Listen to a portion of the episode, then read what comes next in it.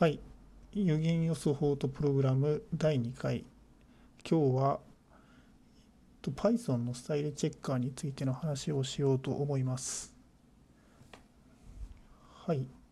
で、えっと Python のスタイルチェッカーになんですけども、えっと、ブラックとか、えっと、こ PyCode スタイルとかいろいろあるんですけども、今日お話ししたいのは、ピリントってやつですね。です。で、これなんですけども、えっと、これは、まあ、あの、Python の、えっと、プログラミング言語のソース、えっと、バグおよび品質チェッカーなんですけども、えっとですね、これが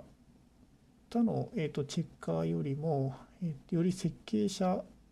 設計より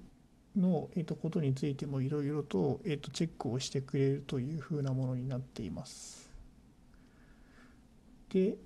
えーっと、今日は、えっと、これを使っていたんですけども、PyQt ですね。あ、Py、Vista Q、あ、PyVista QT ですね。の方にこの PyLint を適用しようというふうにして、えっと、いろいろいじっていました。で、ですね、これが、えっと、結構あのエラーが多い、えっと、チェック、あのエラーが、え結構多いチェッカーでして、と、これを、えっと、コメントででですね、えっと、disable 何々というふうなメッセージをつけることによって、このエラーを無効化するということができます。で、その際に、えー、とどういうふうな警告をそこで無視をしたかというふうなことがコメントに書いに書いていくんですね。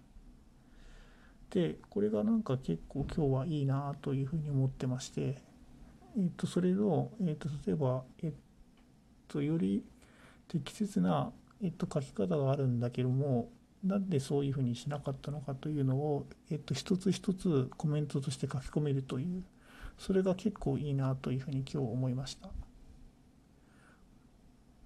はい。で、まあ、その、あのピリントのところのコメントの上に、えっ、と、なぜそれに従わなかったのかというふうなことを書いておけば、よりコメントが充実するんではないかなというふうに思っています。